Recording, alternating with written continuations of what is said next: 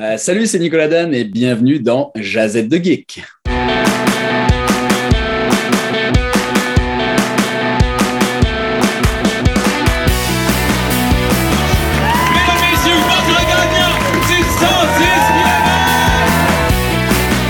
Si tu commences à te sentir bien en courant un ultramarathon, fais-toi en pas, ça va passer. Grand champion du 125 km! Merci tellement à la gang de NAC qui sont partenaires de Pas sorti du bois depuis le début. C'est une jeune entreprise, puis maudit qui sont beaux à voir aller. Je vous ai parlé de l'eau en large, des barres Ultra Énergie puis de la poudre Ultra Recovery, mais là, ils viennent de sortir des gaufres, puis pour vrai, j'en suis pas encore revenu tellement sont bonnes. Ce qui est malade avec NAC, c'est que les produits et leur emballage sont éco-responsables. Si t'es pas sûr de la protéine de grillon, là, ben sache qu'il y a une gamme complète 100% vegan. Là, t'arrêtes ce que tu fais, tu vas sur le nacbar.com, tu choisis des produits puis tu utilises le code promo pas sorti du bois pour obtenir 15% de rabais. P-A-S-S-O-R-T-I-D-U-B-O-I-S. Merci beaucoup, NAC, et bon épisode. Ouais, ben, on n'est pas sorti du bois, hein? Bonjour tout le monde, bienvenue à Pas sorti du bois, épisode numéro 54. Aujourd'hui, une édition euh, un peu spéciale, hein, je l'ai annoncé. Euh, J'aime ça faire des épisodes alternatifs. On a eu les Autour du feu, on a eu les plans de marde en balado-réalité. Là, c'est de quoi de nouveau qu'on parlait, Nico et moi, depuis euh, quelques temps quand même. J'avais lancé l'idée, on avait lancé des idées, puis à un moment donné, ben avec l'UTMB qui vient de se terminer, c'était comme le timing parfait pour faire un jazette de geek. Donc, bienvenue à Jazette de geek, Nico. Salut Yannick. Tu seras notre geek de service. En fait, on s'assume, je pense, les deux comme étant des geeks, avoir nos, nos échanges euh, Messenger durant le week-end pendant l'UTMB. Je pense que je pense qu'on se qualifie. là. Ouais, on s'assume. Je pense que là, à un moment donné, de, de- il y a un niveau de geekitude qui est assez haut en termes de, en termes de course, puis de course de sentier sûrement. Effectivement. Puis là, on ressort comme de la du plus gros week-end qu'on peut pas avoir en termes de, de courses de trail parce qu'il y a plein d'autres courses cet été, euh, que ce soit la Western State, que ce soit la Hard Rock. Il y a plein de courses qui sont vraiment tripantes à suivre, mais l'UTMB, en termes de prestige, ça se discute laquelle est la plus prestigieuse, peu importe, mais en termes de show télé, en termes de couverture, je veux dire, on, on est gâtés. là. Je veux dire, on a les coureurs de tête avec le- le- les vélos, les caméras qui suivent. On a accès vraiment à la course en détail, les commentateurs. Il y a d'autres courses qui commencent à faire ça. C'est beau à voir, mais là, l'UTMB sont, sont comme maîtres dans l'art. C'est hyper facile de se lever très tôt puis de suivre la course. Puis on n'a comme pas de raison de dire Ah, c'est plate, faut que je le suive sur Twitter. Non, non, tout est là. C'était vraiment un beau week-end. Ou juste de pas se coucher, littéralement. Ouais, toi, t'as-tu fait comme la nuit blanche complète?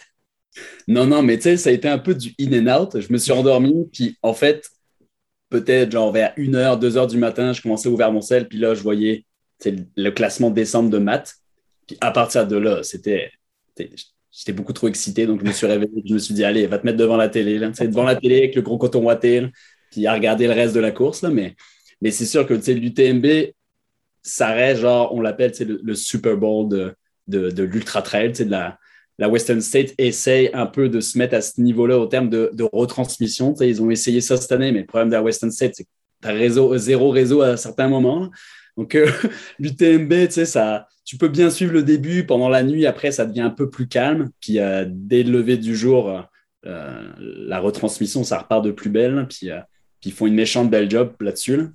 Ouais, puis tu sais, je pense que c'est le fait aussi que au-delà de la, course reine qui part le vendredi soir, qui se termine le samedi pour les, les, élites, qui se termine le dimanche pour le mid-pack, ça reste que contrairement à toutes les autres courses de trail qui souvent condensent le temps d'un week-end, toutes leurs épreuves, là, l'UTMB s'est construit pour créer quelque chose de fou à Chamonix parce que tu as des milliers de coureurs, coureuses sur chaque distance. Mais les gens, tant qu'à être à Chamonix, regardent les autres départs, les autres arrivées parce que justement, tu as l'OCC le mardi ou le mercredi, tu as la CCC le vendredi matin, tu as l'UTMB qui part le soir. Tout s'entrecroise, mais les coureurs ne s'entrecroisent pas sur les sentiers. C'est quand même très bien monté de manière à avoir une ambiance complètement survoltée. Puis, tu sais, quand l'année passée, il avait décidé d'ann- d'annuler le- l'édition 2020, il avait dit on aurait pu faire une version élite à 100 quelques coureurs avec distanciation et tout, mais l'UTMB, c'est pas juste ça. C'est pas 100 coureurs qui finissent en avant, c'est l'ambiance. Puis là, tantôt, je pourrais le faire jouer. J'ai retrouvé le petit vidéo de l'arrivée de, Mathieu Blanchard, mais je veux dire, l'ambiance est complètement survoltée. Il y a beaucoup de monde à Chamonix. C'était beau à voir. Mais je pense que J'avais entendu dire que c'était limite la plus grosse foule qu'ils ont eue de l'histoire de l'UTMB. On, pouvait même s'apercevoir que limite la Covid n'existait pas à ce moment-là. Mais tu sais, la foule était complètement phénoménale. C'est ça que tu as dit. À Chamonix, c'est une, une, messe. C'est une semaine complète de. Euh, c'est un rassemblement de la trail où tout le monde est là. on s'entend que toute l'élite mondiale est là. À part celle qui a été à Leadville la semaine dernière, mais tout le reste est là. C'est juste un, gros rassemblement, un gros party. Puis, euh, euh, ça, donne envie d'aller à ce genre de course-là pour pouvoir vivre ce genre de choses. Moi, j'ai été, j'avais été à Chamonix pour les 90 du Mont Blanc, puis tu as un aperçu de ce que ça peut être. Je peux pas imaginer ce que c'est sur une semaine complète. C'est il y a certains athlètes qui en parlaient, que des fois, ça, les fatigue mentalement. Parce que quand ils vont là-bas, c'est juste sollicitation sur sollicitation. Puis il y en a certains peut-être qui ont, qui ont sous-performé dans les années, qui, les années précédentes, c'est à cause de ça. Parce que la semaine avant, tu n'es jamais relax, tu jamais, es toujours occupé à aller à droite, à gauche. Mais euh, c'était un méchant bon show.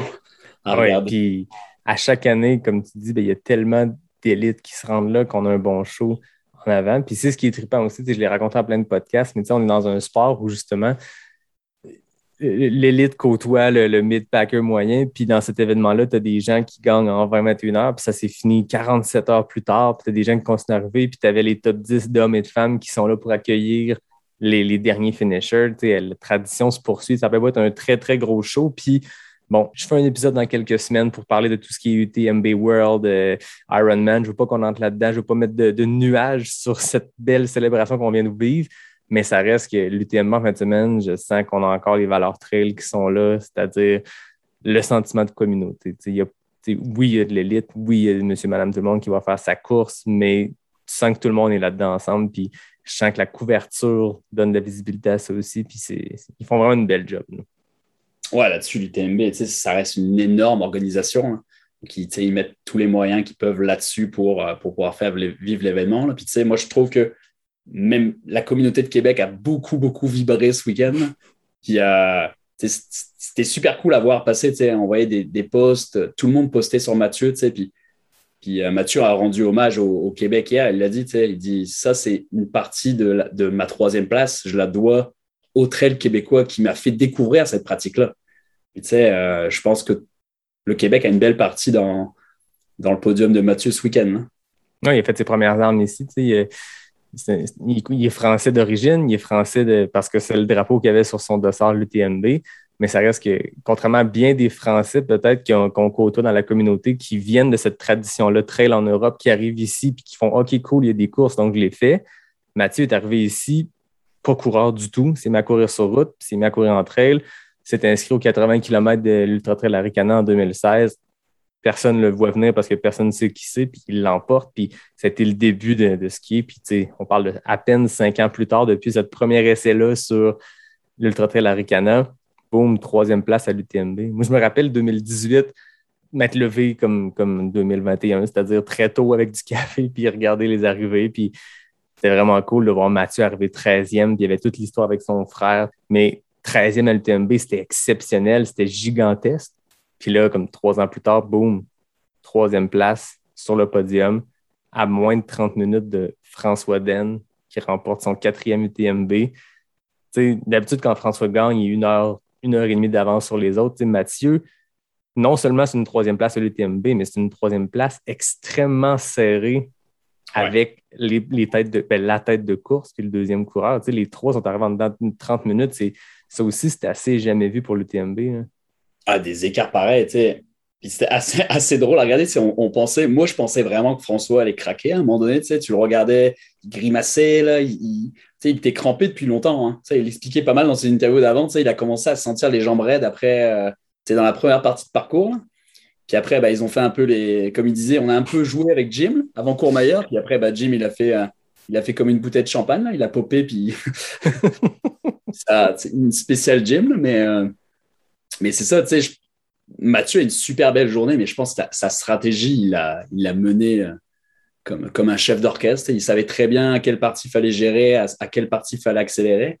Puis je pense que là-dessus, tu sais, mais tu sais, Matt, il est super, il est super minutieux tu sais, dans sa préparation. Tu je pense ça. Son, son passé d'ingénieur euh, là-dessus, euh, il est très, très, euh, très, très précis sur tout ce qu'il fait. Puis, euh, puis tu sais, c'est ça aussi, de voir les gars qui s'inquiètent pas de leur classement, qu'à un moment donné, tu fais ta propre course.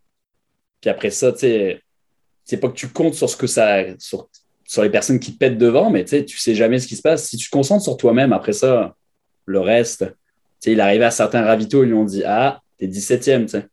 Mais les écarts n'étaient pas, étaient pas super gros sur une course comme ça. C'est ça qui était impressionnant, parce que à mi-course, tu regardais, euh, les 10 premiers étaient en, en 10-15 minutes. Ah, c'est complètement fou. D'habitude, quelqu'un qui s'échappe. On revient d'une édition 2019 où Pau Capel avait remporté, puis une performance comme solo de A à Z. Premier ravito, il était premier, puis il a juste creusé l'écart jusqu'à la fin de la course. Il est arrivé quasiment une heure d'avance sur le deuxième. Là, c'était complètement différent. Ça se suivait très proche. Puis comme tu dis, Mathieu s'en est tenu à sa stratégie, il était prudent parce que c'est parti vite en avant. Puis l'UTMB, de un, est connu pour avoir beaucoup de monde qui part vite. Puis de mm. deux, pour avoir beaucoup de monde qui tombe pendant la nuit parce que c'est une ben, tombe, on s'entend, c'est pas littéralement, peut-être aussi, mais qui, qui, éclate parce que justement, c'est une course extrêmement difficile. Puis tu sais, il parlait, je ne me rappelle pas c'est quel col, qui faisait moins 8, moins 10 au sommet. Tu pars à Chamonix, grosse humidité, il fait chaud, puis tu arrives en haut des cols. Fait que c'est une course extrêmement difficile aussi pour la température. La nuit est longue contrairement à bien des courses où les élites souvent ne courent pas de nuit parce qu'ils terminent trop vite. Là, on parle d'une course qui part à 17 heures. Fait tout le monde a une nuit, puis le mid-pack a deux nuits. Mais c'est ça. Fait que Mathieu était très prudent. Je, je checkais ses splits. Puis, Ravito de Saint-Gervais, après 21 km, il est 32e. À la Balme, kilomètre 39. Donc, 18 km plus tard, il est dans le top 10. À mi-parcours, il est en sixième place à Courmayeur. Puis après ça, ben, il a continué d'aller chercher des places Jim a pété en avant, quelques autres gars ont pété en avant. Mathieu, lui, a continué de dépasser des gens, dépasser des gens, puis il était très longtemps en troisième place, très solide. Puis c'est ça, à la fin, tout pouvait arriver parce que même la descente à partir de la flégère, c'est une dernière grosse descente. D'habitude, quand tu es à la flégère, tu es en première place, c'est comme c'est done deal, tu reste une descente. Mais là, c'était tellement serré les écarts qu'une mauvaise chute, une mauvaise gestion, tout pouvait arriver. Fait que ça a rendu l'expérience encore plus euh, stressant, excitant, puis vraiment le fun, vu l'issue, puis vu Mathieu qui, a terminé troisième. Ouais, puis tu sais, il n'a pas voulu prendre de risques. quand il est arrivé à la flégère, il aurait pu se dire je vais pousser, mais, mais de l'avoir écouté, il, il sentait qu'il devenait moins lucide. C'est normal, tu à une... il a quand même bien poussé juste avant, puis tu moins lucide, il a commencé à avoir des mauvais appuis, etc. Il s'est dit Hey, je suis troisième de l'UTMB. C'est pas le moment, genre, de, de faire le bet. C'est là que ça se passe. Puis il a juste profité après euh, du reste, du, beau bain de foule qui l'attendait dans les rues de Chamonix. Puis, euh, mais c'est ça, il a fait une belle remontée euh, fantastique. Là, à, à, jouer au Pac-Man, comme on dirait dans le métier. c'est bon ça, jouer au Pac-Man. Parce que tu parles de son arrivée, parce qu'on a comme commencé en force avec ça, je pense que ça vaut la peine de se remettre dans le bain de cette dernière minute-là de Mathieu son arrivée exceptionnelle à Chamonix, ce bain de foule-là, les commentateurs qui crient, c'est assez exceptionnel quand ça se passe. Troisième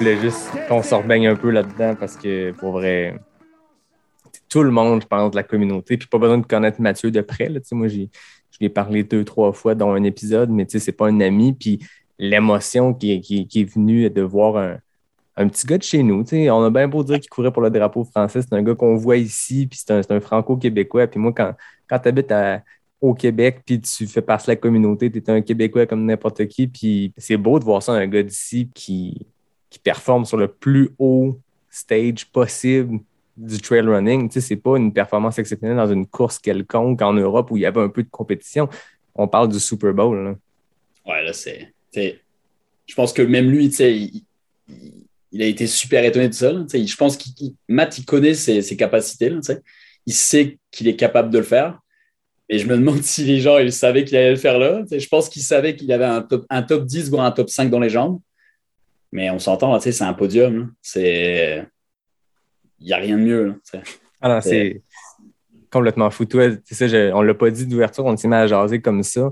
On assume que les gens savent ce que c'est l'UTMB. Bon, si tu n'écoutes pas sortir du bois, ça fait 50 épisodes et plus, j'en jase souvent. Je suppose que tout le monde qui écoute savent ce que c'est l'UTMB. Si ce n'est pas le cas, nos excuses, mais là, on part dans le vif du sujet.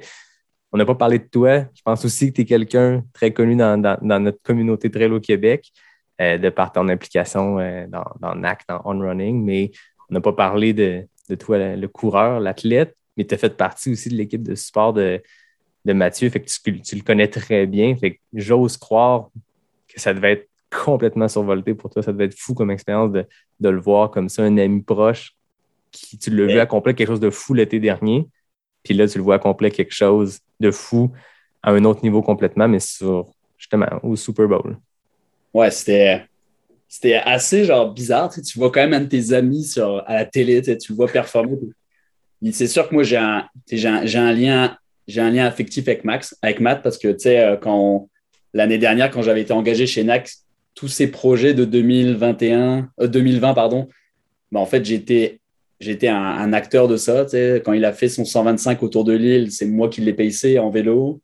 Euh, quand il a fait son 10 000 mètres de dénivelé, euh, c'était moi qui étais le chef de projet. Puis après, bah, quand il m'a demandé d'a- d'aller avec lui en Gaspésie, c'est sûr que ça, ça a été un projet intense, comme des, mois de préparation, des grosses journées de cartographie, euh, puis de logistique. Puis après, tu t'as l'aventure en soi. On, a quand même été dans une vanne à 5 pendant 10 jours. Puis, on, on apprend à côtoyer l'athlète. Puis l'athlète, pour moi, c'est un exemple dans le sens où c'est un acharné de travail. Il, il re- rechigne jamais sur les entraînements, il, s'implique au maximum, que ce soit en nutrition, que ce soit en sommeil, etc. Puis après, tu as l'homme, tu sais. L'homme derrière l'athlète, puis euh, l'homme derrière l'athlète, c'est un gars attachant, tu un gars qui, adore la nature, qui adore le partage. Euh, tu sais, on, on qu'on a partagé beaucoup, beaucoup de beaux moments. tu sais. J'ai quand même fait pas mal de portions du GR avec lui. Puis tu sais, il y a, il y a des moments qui resteront aggravés, aggravés jamais dans ma mémoire, tu sais, des, des, des, parties de course sur la plage en Gaspésie où il y avait un phoque qui sortait de l'eau, puis des runs aussi où au bout d'un moment on était sur une nationale en Gaspésie, puis euh, d'un coup d'un seul, on voyait que c'était une voie lactée, puis le Matt il dit éteins ta frontale, je vais t'expliquer un peu les étoiles, etc.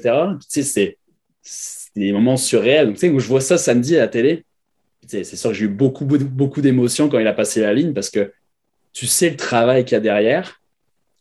Il y a pas mal de monde qui, qui voyait beaucoup Matt. Il a été en France, il a fait Colanta, etc. Je pense que pas mal de monde lui ont mis cette étiquette-là sur, lui. Ils ont dit Ah, c'est un gars qui passe à la télé, euh, qui fait des voyages, etc. Mais, Matt, il travaille. Sais, c'est pas, c'est pas, un- c'est pas un feignant. il a travaillé, il a fait le parcours de l'UTMB il y a deux semaines en quatre jours. C'est c'est un acharné de travail. Donc, c'est sûr que quand tu vois ça, puis tu vois l'émotion qui sort, parce que Matt, c'est pas quelqu'un qui, genre, super démonstratif, une belle carapace, puis là, le voir exploser, euh, ça a été quelque chose de quand même intense. Puis moi, j'étais vraiment touché parce que je j'ai un micro, un mi- une mi- micro-implication là-dessus avec tous les projets qu'il y derrière, puis je sais que c'est ça qui l'a amené à cette troisième place. Mais tu il travaille depuis des années là-dessus. L'UTMB, ça a toujours été son, son gros rêve. L'année dernière, on avait parlé au GR. Il dit c'est sûr que d'ici 2-3 ans, j'aimerais bien genre, faire quelque chose de gros à l'UTMB.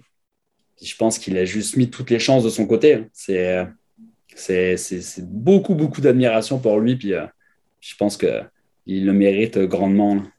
Ah, c'est ça, c'est un, un gars qui travaille extrêmement fort. Il est vraiment le fun dans sa philosophie aussi. Tu, le disais, c'est un gars qui, est amoureux de la nature, passionné de la nature. Il, y a cette pureté-là qui vient avec lui, j'ai l'impression. C'est, ce désir d'aller juste à, la plus simple expression de la nature, c'est-à-dire bouger vite dans les montagnes. C'est ce qu'il a fait avec le GR, c'est ce qu'il me parlait quand je l'avais reçu au podcast. Mais quand tu vois des entrevues, quand tu vois le gars, quand tu le suis sur les médias sociaux, peu importe le, le contexte où les gens l'ont découvert, mais tu ressens ça, puis je pense que d'avoir ce que tu viens, en fait, avec ce que tu viens de, de décrire, ça fait juste confirmer ce qu'on pensait déjà de Mathieu, mais justement qu'il est là pour les bonnes raisons. Puis tu le vois, ne serait-ce que dans ses choix de course qu'il décide de faire. Oui, l'UTMB, c'est la grande messe mondiale, comme tu disais, du trail. Mais c'est pas quelqu'un qui court après les, courses prestigieuses, il va des Kodak. Il fait des courses dans des. Il, va chercher des expériences, puis ça, il m'en avait parlé. Puis tu le vois, c'est très logique dans les courses qu'il a faites dans les dernières années. Tu le vois qu'il, oui, il veut aller se, prouver auprès de l'élite mondiale, puis voir qu'est-ce qu'il vaut sur une course contre un tel, un tel, contre l'élite. Mais il choisit des courses, parfois un peu euh, dans la marge, des courses un peu plus perdues dans le fond euh, d'une île quelconque dans les Caraïbes ou peu importe, mais pour les expériences, il me racontait qu'il était euh, sur un volcan. Je me rappelle pas laquelle des courses qu'il faisait, mais en pleine course, il est en première place, puis le gars derrière, il est pas si loin, tu sais, puis il a pris le temps de regarder un volcan en éruption, puis de se dire, au pire, si je, perds, si je perds quelques minutes de course, je suis en train de vivre quelque chose que, que je ne vivrais pas autrement. Puis c'est ça, ça démontre, ça démontre euh, le bonhomme. Ouais, c'est un, un, un amoureux de la nature. C'est un amoureux de. Et moi, je me rappellerai toujours des bons moments au GR où, où quand on est arrivé à Mont-Saint-Pierre, on a senti qu'il y avait le second souffle parce qu'il y avait l'eau. Puis l'eau, Matt, il a, une, il a une relation très, très particulière avec l'eau. C'est un, instructeur de plongée. Son père, il, était, euh, il a créé une, école de plongée, je pense. Puis, euh, quand on est arrivé là-bas, là, as senti que le gars était super content d'y être. Rien que l'odeur, etc. Puis, euh, puis non, les montagnes, il, il a une passion pour les montagnes, euh, que ça soit de se déplacer vite ou même prendre son temps. C'est une, une belle personne, c'est une personne qui a les idées au, à, la bonne place. C'est pas quelqu'un, comme tu disais, qui va aller chercher euh, la gloire ou autre chose. Là. Il, il veut faire les choses pour la, la bonne façon. Puis, euh, puis ouais, pour vrai, c'est. Je pense que ça a inspiré beaucoup de monde au Québec. Puis euh, j'espère qu'en France, les gens vont commencer à apprécier de se dire euh, c'est pas qu'un gars qui est passé à la télé, sais, c'est un gars aussi qui, est un athlète et puis qui, confirme puis qui travaille fort. là. Ouais, mais je savais pas que la perception était. Puis je peux le comprendre, parce que Koh-Lanta en France, c'est un peu comme Survivors qui connaissent euh, au Québec, au Canada. Puis je savais qu'il avait fait le show, mais je savais pas qu'il y avait cette perception-là peut-être auprès de certains trailers français ou dans la communauté que ah oui, c'est le gars qui fait du trail, qui a aussi fait de la télé. Boum, troisième place à l'UTMB. Voilà. Je pense que tu parles, les- actes parlent d'eux-mêmes. tu sais, je pense juste que les gens, ils, ils connaissent pas l'athlète, sais, ils, Mm. ils voient la personne, ils disent ah ok, c'est peut-être un gars qui court, mais c'est parce qu'au Québec, nous, on l'a vu, Ben, on l'a vu exploser, on l'a vu grandir en tant qu'athlète puis aussi en tant que personne.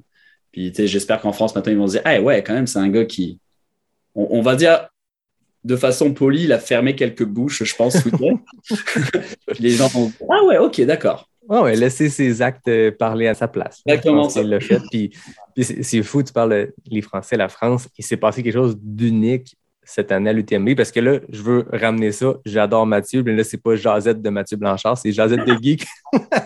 Il faut revenir à la course, même si Mathieu est partie intégrante avec une grosse troisième place.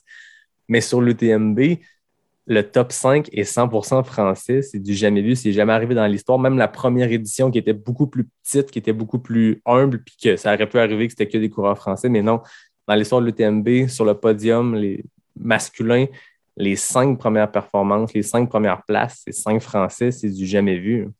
Ah, c'est du jamais vu. Puis tu sais, même sur les autres courses de l'UTMB, tu sais, il y a eu un, un, un triplé aussi euh, sur la, CC, la, OCC la CCC des filles.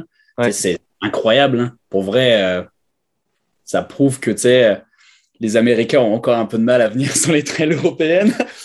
Mais tu sais, c'est- exceptionnel. hein. Tu sais, on- on- Il y a certains gars qui ont confirmé, il y a certains gars qui ont vraiment surpris le monde. Mais je pense que euh, ouais, ça, c'est la première fois de l'histoire qu'il y a eu ça. Puis je suis sûr que ça pas être la dernière non plus où, où les Français vont vraiment performer là-dessus. Moi, je reste quand même un, un romantique de la trail. Puis à un moment donné, j'ai envie qu'il y ait un Jim qui va gagner l'UTMB ou un Tim Tollefson. Mais chaque chose en son temps. Mais cette année, euh, ça a été ouais, une domination française. Puis, euh, puis après, Puis des belles surprises, comme tu le disais, Mathieu, pour revenir à lui, a causé la surprise. Mais Germain Grangier, de- que, que tu connais probablement parce qu'il est dans l'équipe euh, On Running, euh, lui aussi a surpris. Je pense qu'il était dans les favoris quand, quand ils sortent des listes de top 20 favoris, mais pas un favori pour un top 5. Ou en tout cas, j'ai pas vu personne parler de Germain Grangier. Puis grosse performance. Quatrième jusqu'à la toute fin, jusqu'à ce que Ludovic Pomeray gagne en 2016 du TMB. Un gars de, attention tout le monde, 45 ans. C'est complètement fou, là. Il est sur Ouais, le top 5 mondial à l'UTMB, 45 ans, solide comme un rock. Il a fini, je pense qu'il avait l'air d'un gars qui pouvait repartir faire un 100 bornes. Ouais, c'est un- lui, c'est un maestro, tu sais. Je pense que ça va être un exemple pour tous les gars. Ils vont se dire, hey, à 45 ans, je peux faire ça. Ouais. Mais lui, c'est exceptionnel la régularité, tu sais. C'est pas genre un, un gars qui va faire un, résultat tous les 2-3 ans, tu sais. Il est là tout le temps. hein. Puis tout le temps, tout le monde doit se méfier de lui. C'est ça qui est excellent. Mais ouais, Germain, euh, moi, Germain, je l'attendais un peu plus haut. Moi, j'avais quand même mis dans mon top Ouais. 3. ouais, je trouve que, ça, je trouve que c'est un, gars vraiment excellent, Germain. Puis tu sais, je sais pas si tu as suivi son Instagram pendant l'UTMB, mais ça Ah, me mourait de rire, tu sais. C'est- un gars qui a, tu sais, pareil que Matt, il a, il a les idées à la bonne place, puis il, il prend ça vraiment à l'autodérision. Tout, tout doit être quelque chose de drôle et de, et de facile à vivre, là, mais euh, Il n'y a pas plus trail comme attitude, je pense. de- on, on le voit beaucoup sur. euh, il y a beaucoup de les, les genoux dans le GIF, puis il y a le trail running memes. Puis ça fait partie de la communauté, je pense, de ne pas se prendre au sérieux. Puis on en voit plein. Là, Jim Wamsey, je pense que le plus grand. euh, le plus grand fan d'autodérision qui n'hésite pas à rappeler qu'il explose une course sur deux, mais quand il explose, soit il gagne, soit il explose, puis une fois sur deux, ça marche, puis ça fait partie du personnage. Mais tu sais, je pense que c'est une communauté que l'humour est très présente, puis Germain Granger était hilarant sur Instagram. Moi, je l'ai découvert à la fin quand tu m'as dit d'aller le suivre, puis pour vrai, c'était vraiment très drôle. Le gars court, tu sais, à l'UTMB, il y a des Pit Viper, les lunettes les plus douchebags de l'histoire dans la face. Il fait son équipe, son crew, grosse joke, toute la course sur, euh, sur Instagram. C'était vraiment divertissant. ah ouais, lui, c'est. puis Tu sais, elle le suit tout le temps, c'est tous les jours comme ça. C'est incroyable. Tu sais, on a besoin de gars comme ça dans le trail. Il ne faut pas que ce soit sérieux. Il faut que ça soit drôle. Sais, que ça soit lui ou que ça soit même Hugo Ferrari, tu sais, qui fait beaucoup d'autodérision aussi. Tu as besoin de ça dans le sport pour que ça soit, ça soit le fun à regarder.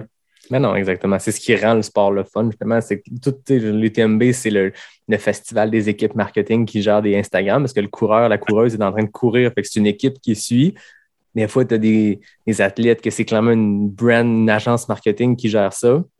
Puis d'autres fois, c'est un crew qui ont beaucoup de plaisir, comme Germain Granger. Puis c'est c'est vraiment très drôle. Ah ouais, lui, c'est c'est toujours comme ça. C'est ça qui est cool. Tu as juste envie de l'inviter à toutes les courses juste pour, juste pour ça. Ah c'est clair. Fait que, côté UTMB, là, on en parle depuis tantôt, il y a plusieurs courses. Parlons de l'UTMB lui-même. Côté femmes, je pense que c'est là que le, le, le- le- le groupe d'élite était le plus fort. Tu sais, les hommes, il y avait énormément de, de favoris, on s'entend. Je ne veux pas dire le contraire. Mais ça reste que chez les femmes, il y avait beaucoup, beaucoup, beaucoup de femmes qui pouvaient aspirer au titre. Puis il y avait Courtney DeWalter qui revenait, qui avait gagné en 2019. Mais depuis cette victoire-là, il y a eu beaucoup de coups durs un abandon euh, quand elle a tenté de faire un, euh, un FKT en Arizona, euh, Colorado. Ensuite, des courses difficiles, ne serait-ce que la Hard Rock il y a quelques semaines qu'elle a abandonné. Ouais. Elle arrive comme favorite parce que Courtney, c'est Courtney, mais il y a beaucoup, beaucoup de femmes qui étaient fortes. Mimi Kotka, euh, Ouais. Audrey Tanguy. Moi, celle que j'avais mis comme, comme dans mes prédictions comme gagnante, c'est Sabrina Stanley qui venait de gagner la Hard Rock. Bon, j'ai eu la recave parce que je l'ai mis comme ma, ma numéro un dans mes prédictions. Elle a décidé à la dernière minute de ne pas faire la course. Fait que là, bon, je partais mal dans mes prédictions. Mais bref, très gros plateau de femmes. Mais Courtney étant ce qu'elle est. Parle-nous de la course de Courtney. Mais Courtney, euh, comme on dirait euh, en ce moment, elle a manqué de respect à tout le monde. je, pense, je pense que c'est le seul terme possible. Courtney a manqué de respect. Écoutez, elle a fini septième au scratch. Donc, il y a six hommes qui ont fini devant elle. Et ensuite, c'est elle. C'était jamais arrivé depuis. En fait, elle a flirté que la sixième place. Ouais. La septième place, Rory Bozio en 2013 l'avait faite, finir septième. Elle avait encore le record du parcours aujourd'hui, Rory Bozio. Bon, Courtney a fini septième aussi, n'a pas battu ce record-là, mais a définitivement battu le record du parcours. Oh Sept oui. minutes, c'est très peu pour battre un record du parcours, mais c'est un parcours complètement différent qui était plus long cette année. C'est En 3 fait, il n'était pas plus long cette année, c'est qu'en 2013, il était plus court pour contourner des zones d'avalanche. Ouais. Bref, elle a manqué de respect à tout le monde. Total. Je sais pas comment vous dites au Canada, là, mais elle a fait une brûlure indienne au parcours, là, à Ah, tout le monde. elle, a, elle a torché tout le monde. Ouais, pour vrai, c'était euh, incroyable. Puis, tu sais, c'était sûr qu'elle était super déçue avec la hard rock. tu sais, euh, en écoutant pas mal de podcasts puis d'interviews, tu sais, elle était vraiment déçue. Mais quand elle arrivée ici, tu sais, elle est arrivée avec le couteau entre les dents. là. puis on s'entend, là. Elle a, elle a fait plus de deux heures d'avance sur son temps de 2019. tu sais. Ouais, puis Deux heures. 2019, c'était une consécration encore une fois. Puis j'ai checké tantôt parce que je voulais avoir les stats. Elle avait fini 21e au scratch. Il y avait quand même 20, 20 hommes qui avaient fini devant elle. Mais 24 heures et 13 qu'elle avait fait, je pense, un temps complètement fou quand même pour l'UTMB. Mais là, le comme je pense, c'est ça, manquer de respect. Je pense qu'elle est dans le top 15 des meilleurs chronos de l'histoire, tous sexes confondus, hommes ou femmes, sur le parcours classique de 171 km. Mais là, on s'entend, c'est juste. et je pense que c'est la meilleure performance de l'histoire en ultra trail qu'elle a faite. Il n'y a pas d'autre course où une fille a autant impressionné le monde que ça. Même là, tout le monde a capoté. tu sais, Elle, elle finit quand même des, des gens, gars. Euh, Grégoire Kurmer, là, il a quand même gagné la Diag. hein. Ouais. C'est pas rien. tu sais. Puis elle finit, tu sais, elle finit que 1h15 derrière Matt. hein. C'est complètement C'est fou. rien, 1h15. là. Tu sais, C'est absolument rien. tu sais. Elle finit à 40 minutes de, de Germain. Puis Parce qu'on entend souvent que, que les femmes, il y a des études qui le prouvent aussi à partir du 100 000, puis quand on augmente donc jusqu'au 200 000, il y a une part d'endurance qui est physiologiquement, biologiquement, je ne peux pas l'expliquer, je suis clairement pas scientifique, mais à partir du 200 000, c'est pas, c'est pas, euh, c'est, pas rare que les femmes euh, l'emportent. Sur les backyards, on le voit aussi, cette extrême endurance-là, quand on voit que ce soit Courtney, justement, ou une Stephanie Simpson au Québec, les femmes en endurance torchent les hommes à partir d'une longue durée, plusieurs jours. Mais sur 100 000, sur une course internationale de ce calibre-là, depuis Anne Trayson, qui avait fait une troisième place à Western State dans les années 80, tu sais, de quoi de marginal une fois, c'était jamais arrivé qu'une femme rivalise à ce point-là, puis qui torche des hommes, tu sais, euh, qui donne une leçon à tout le monde. là. Puis, tu sais, là, on s'entend, elle a quasi... bah, je pense qu'elle a mené la course de- A à Z. Elle a fait genre une peau capelle euh, 2019. là. Ça a été ça, mais tu sais, tout le monde a pété derrière. Mimi a essayé de la suivre, puis Mimi, elle a pété. là. Oui, parce que Mimi Kotka était deuxième pour. Quand elle a finalement arrêté de suivre Courtney, elle est tombée deuxième. Puis finalement, Camille Bruyas l'a dépassé. Mais tu sais, il y avait de la compétition. Là. T'avais- je check la liste. Tu avais Beth Pascal qui avait gagné Western State, euh, Ragnar Debats, euh, Audrey Tanguy, Sabrina Stanley, Cathy Scheid de chez On, Brittany Peterson. Il y avait la Canadienne Elsa, Elsa McDonald. Tu sais, il y avait de la grosse compétition. Puis Courtney a comme démoli tout le monde. Et puis tu vois, tu vois quand même le, le truc de les personnes qui ont fait la Western et qui se sont dit on va aller à l'UTMB, il y a tout le monde qui a pété. hein.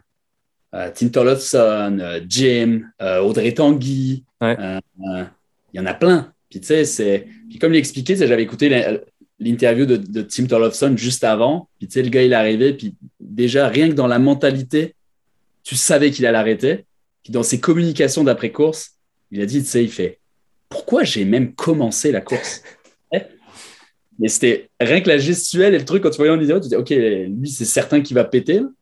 tu sais, Audrey Tanguy, ça a été ça très vite. Tu sais, mais même, on s'entend, c'est ça que ça va mettre en perspective la performance de François Den. tu sais. Il finit la hard rock, il la gagne, puis il le détruit.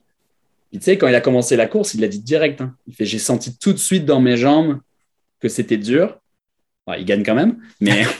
Ça prouve que les- les- c'est c'est très dur mentalement de faire genre un 100 miles deux mois avant genre ton objectif A de la saison, parce qu'on s'entend tous ces gars-là, leur objectif A, sans manquer de respect à Western State, c'est c'est pas l'objectif A pour pas mal d'athlètes. Ah oui. Tu sais, euh, Tim Tollefson, ça fait quatre ans qu'il dit qu'il veut, qu'il veut gagner l'UTMB, tu sais, donc euh, c'était son objectif A, mais tu sais, tu vois que les gens qui, qui, qui mettent 200 miles très rapprochés, ça, ça pète. Là. Mais euh, Oui, puis je pense que la préparation est différente. On pourra revenir sur ce que François a accompli comme exploit parce que jamais personne dans l'histoire n'avait gagné Hard Rock et UTMB dans la même saison. Il y avait trois personnes qui l'avaient gagné, point, les deux courses dans leur carrière. C'était Kylian, c'était Caroline Chavreau que j'ai reçu au podcast, puis une troisième personne dont j'oublie le nom. Lui, non seulement gagne les deux courses dans sa carrière, il gagne à six semaines d'avis. On pourrait y revenir. Je pense que comme athlète, la préparation est la même pour ces deux courses-là. C'est des courses extrêmement montagneuses, profil semblable, tu sais, 160, 170 km, 10 000 mètres de D+, un peu technique, certaines portions roulantes. Le six semaines de récup est complètement insane, ce que François a fait. Par contre, la préparation, le build-up vers ça est assez semblable.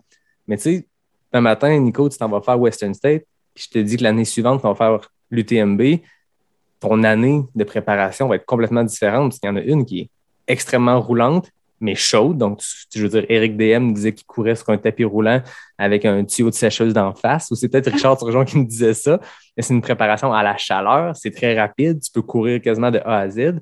Puis l'UTMB, c'est l'opposé. Fait que, tu sais, des Tim Tollefson, des Audrey Tanguy, des Jim Wamsley, des euh, Beth Pascal qui a gagné, c'est des gens qui se sont préparés pour un ou pour l'autre, mais j'ai l'impression, peut-être je me trompe, que se préparer parfaitement pour ces deux courses-là, considérant qu'ils ont un neuf semaines d'intervalle, c'est quasiment impossible. Il faut que tu mettes ton attention d'un côté ou de l'autre. là. Ben, tu sais, c'est ça. T'en as une qui est quand même roulante. tu sais. C'est sûr qu'au niveau ratio dénivelé distance, la Weston, t'as un peu de dénivelé, mais quand tu regardes la course, c'est un profil descendant. là. Ah oui. Regarde, Elliott, il faisait pas mal de, il faisait pas mal de tempo aussi dans ses entraînements. Mais tu sais, je pense que François, ce qui l'a aidé, c'est que la hard rock, c'est quand même assez similaire, entre guillemets, avec l'UTMB, comparé à genre un Western States qui est très roulante et un UTMB où tu as quand même pas mal de dénivelé. Donc, euh, ces athlètes-là, euh, c'est sûr que l'écart est tellement court que tu n'as pas le temps de faire des cycles de vitesse. Puis, euh, tu sais, il faut que tu te reposes là, euh, entre les deux. Tim Tollefson, il disait, il fait mon erreur, ça a été de me remettre directement dans l'entraînement, tu sais. Parce que ces choses-là, ces distances-là, ça te draine aussi mentalement. Tu as, besoin d'avoir un, un repos mental après ce genre de choses. Là. Puis euh, lui, il a juste été directement dedans. Puis tu sais, ça se peut que pas mal d'athlètes ont fait ça aussi. hein. Mais c'est parce que c'est très prenant. Puis comme tu dis, c'est. Je pense que physique, on s'en remet plus vite que mental. En tout cas, moi, je le sais que physiquement, je le sens pas si longtemps que ça après. C'est la fatigue du corps qu'après, des fois, tu pars faire un 10 km relax, puis après 5, tu as l'impression d'être rendu au 50e kilo. Tu es brûlé plus vite. Tu n'as pas de douleur, mais tu es plus fatigué. Mais mentalement, c'est très prenant. C'est Julien Lachance qui me parlait de son le Vermont 100 qu'il avait remporté. Il dit ça m'a pris un an, ou en tout cas le reste de la saison pour m'en remettre, tellement ça avait été dur physiquement. Puis après ça, il avait enchaîné, je pense, des performances plus difficiles parce que justement, mentalement, ça l'avait drainé jusqu'à la dernière goutte. Puis quand on parle d'une course où il fait 40 degrés à Western State, je pense que drainer jusqu'à la dernière goutte prend tout son sens. Ah c'est sûr. L'entraînement, ça, ça, ça te prend du temps aussi. Tu sais, c'est- tu te sollicites mentalement. Donc après, tu as, besoin d'avoir ce petit sas de décompression. Mm. Puis certaines personnes sont juste rejetées directement dedans. Donc, euh, tu sais, Courtenay, elle abandonne la hard rock, puis ça, a peut-être- ça lui a peut-être fait du bien de se dire Ah, ok, tu sais, j'abandonne ça, puis je vais arriver le couteau entre les dents à, à, à l'UTMB. Mais, euh, mais non, on s'entend que sa performance, ça, tu sais, tu la voyais regarder, elle, elle souriait tout le long. hein. Elle avait- je pense qu'après sa course, elle avait moins mal aux jambes qu'elle avait mal aux muscles de sourire. Tout le long. ah.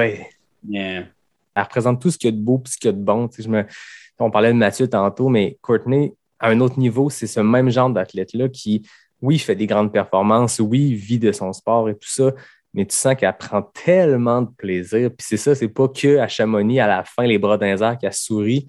Chaque fois qu'il y a une caméra sur elle, c'est-à-dire pendant 170 km sur l'UTMB avec les vélos qui la suivent puis les gars qui s'alternent pour réussir à la filmer, gros sourire d'en face. Elle raconte en entrevue que à un moment donné, il faut juste qu'elle dise au caméraman Bon, ben là, il faut que j'aille comme pisser dans le bois, tu peux t'arrêter de me filmer. Puis, tu sais, elle fait des jokes avec ça. Puis, c'est ça. C'était juste beau de l'avoir arrivé. Puis, comme, sachant qu'elle arrivait de quelques contre-performances ou des performances difficiles, de, de, de gagner, puis pas juste de gagner, comme d'envoyer un message, de rappeler comme c'est moi la meilleure.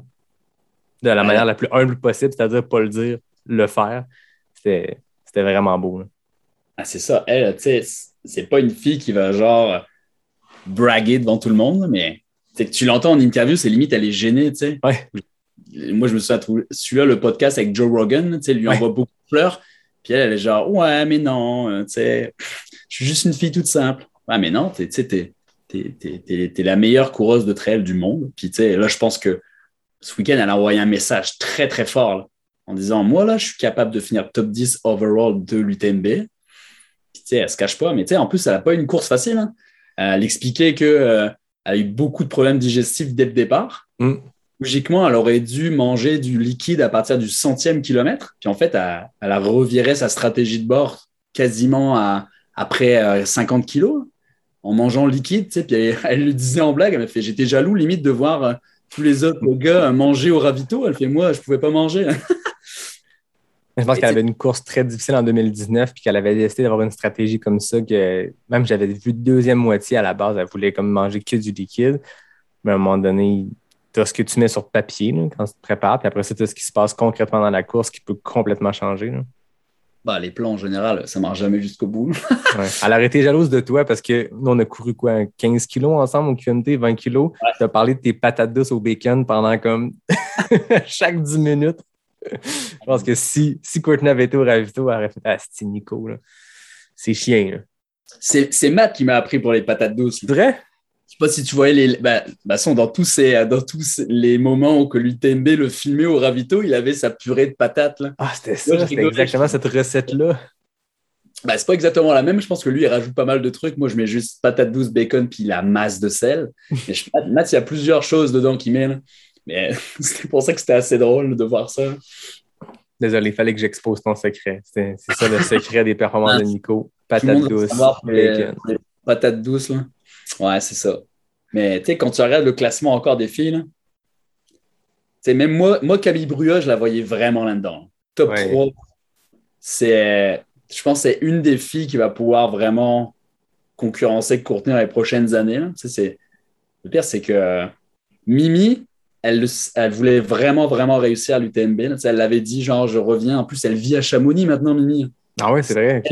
Ouais, tu sais, donc elle est là, elle connaît le terrain, puis je pense qu'elle c'est assez investi, là. Elle se dit, tu sais, je vis à, à Chamonix, comme ça, je vais être vraiment beaucoup plus proche de, du parcours de l'UTMB.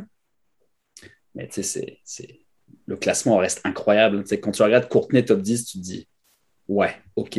C'est ça. Ah, puis même Camille sais, euh, elle a fini comme 1h40 derrière Courtney, ça semble beaucoup, mais ça reste qu'elle a fait un meilleur chrono que Courtney, son chrono victorieux de 2019, qu'elle a fini 16e au scratch, qui encore là, il n'y a pas beaucoup de femmes dans l'histoire de l'UTMB qui ont entré dans le top 20 scratch.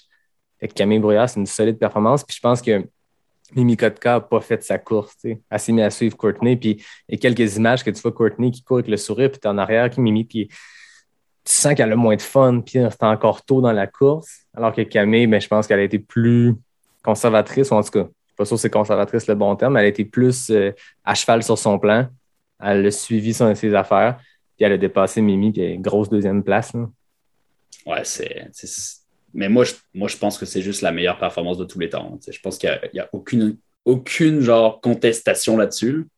C'est euh, c'est- même effrayant de, voir, de voir Courtenay comme ça. C'est effrayant de voir à quel point elle finit sa course. Puis on n'a pas l'impression qu'elle a couru euh, 170 kilos. là. Les photos d'après-course, c'est celle qui a l'air le plus fraîche. Elle comme. Elle, a juste écrit sur tout. Ça, ça, ça montre tout le, personnage, mais sur Instagram, son premier post qui a suivi, c'était elle et puis son équipe qui gérait son Instagram, c'était juste Bon, ça a été une grosse journée, mais maintenant, il faut que j'aille manger des croissants. tu sais. Elle avait juste hâte de manger des croissants parce que ça faisait 100 kilos qu'elle buvait du liquide. Puis... Mais ben, je pense qu'on vit une année assez exceptionnelle parce que ce que tu dis par rapport à Courtney, que je supporte complètement, une des plus grandes performances, c'est pas la plus grande performance, en tout cas féminine, hands down. Ouais. Puis overall, une des plus grandes performances que j'ai jamais eues. Mais il y a beaucoup de monde qui disait ça de François Den à la Hard Rock. Ouais. Parce qu'on se rappelle que la Hard Rock, 160 km, 10 000 mètres de D+, en altitude au Colorado, une année, ils le font sans horaire, une année, ils le font anti-horaire. Anti-horaire est beaucoup plus difficile parce que les grosses montées, tu es fait à la fin. Alors que quand tu es dans le sens horaire, les grosses montées, tu commences avec ça. Le record du parcours, puis les 10 meilleurs chronos, je pense, étaient sur le sens horaire. Kylian avait 4 des 6 meilleurs chronos de l'histoire. François Den arrive sur le sens anti-horaire, qui se gagne entre 24 et 28 heures, alors que les records de 22-23 heures du parcours, c'est sur le sens horaire. Lui, il arrive après deux ans d'attente, parce que la course est annulée en 2019 à cause d'avalanche, en 2020 à cause de, la COVID. François arrive dans un field encore très compétitif, Dylan Bowman, puis des gros, des, coureurs. Puis non seulement bat le record du sens anti-horaire, mais bat le record général de Kylian, puis la baisse d'une heure, une performance, tu sais, je veux dire, les gens disaient 22 heures, ça ne sera jamais battu à la Hard Rock. Jim Wamsey avait tenté de le faire en solo l'été dernier pour le fun, puis il n'était même pas capable de passer proche. Il a complètement explosé. Puis le monde disait si un jour peut-être quelqu'un bat 22 heures sur la Hard Rock, ça va être dans le sens horaire. François Dayan, hold my beer, 21h40. Puis tu sais, Dylan Bowman, qui a fini deuxième à la Hard Rock, était commentateur à l'UTMB. Puis, je veux dire, il a fait le deuxième meilleur chrono de l'histoire de, l'U- de- à la Hard Rock derrière François qui venait de battre le record, comme encore là, avec un manque de respect total. Ouais. Mais Dylan Bowman était le commentateur de la- en anglais. Puis moi, j'écoutais. Un moment donné, c'était sur YouTube en français. Donné, j'ai switché sur le live Facebook euh, parce que YouTube euh, plantait. Et c'était Dylan Bowman qui était là. Puis tu sais, il disait Vous réalisez pas qu'on est à six semaines de la Hard Rock. Il dit Je suis encore raqué physiquement. Il dit Je sais pas comment je vais réussir à faire le live. Il blaguait, mais il disait Moi, il faut que je sois assis puis je commente l'UTMB pendant 24 heures. Je sais pas comment je vais faire. Je suis démoli, je suis fatigué. Puis François Den, il est là, à courir la course, puis à la remporter. Complètement fou. Ah non, c'est malade. Dylan n'a pas eu une bonne année, lui. Il s'est fait piquer deux records sur toute l'année. Mais tu sais, ce mec-là, on s'entend, c'est exceptionnel. C'est sûr que Kylian restera toujours l'icône. euh, Mais on s'entend, là, il y a, y a quand même un gros combat. Là. Je pense que Kylian- c'est. Ben, si on veut mettre des, des étiquettes, là. Ouais. Kylian, c'est peut-être le plus grand athlète de montagne. Point. Tu sais, Ski alpinisme, alpinisme. Si Kylian avait décidé de compétitionner au rythme qu'il faisait en 2012, 13, 14, puis de continuer, il y aurait peut-être 6 UTMB, puis 8 Hard Rock, puis toutes les. Mm. Mais à un moment donné, il a comme pris une autre trajectoire, puis il a décidé de faire des, des projets solo, puis c'est tout à son honneur de l'avoir fait.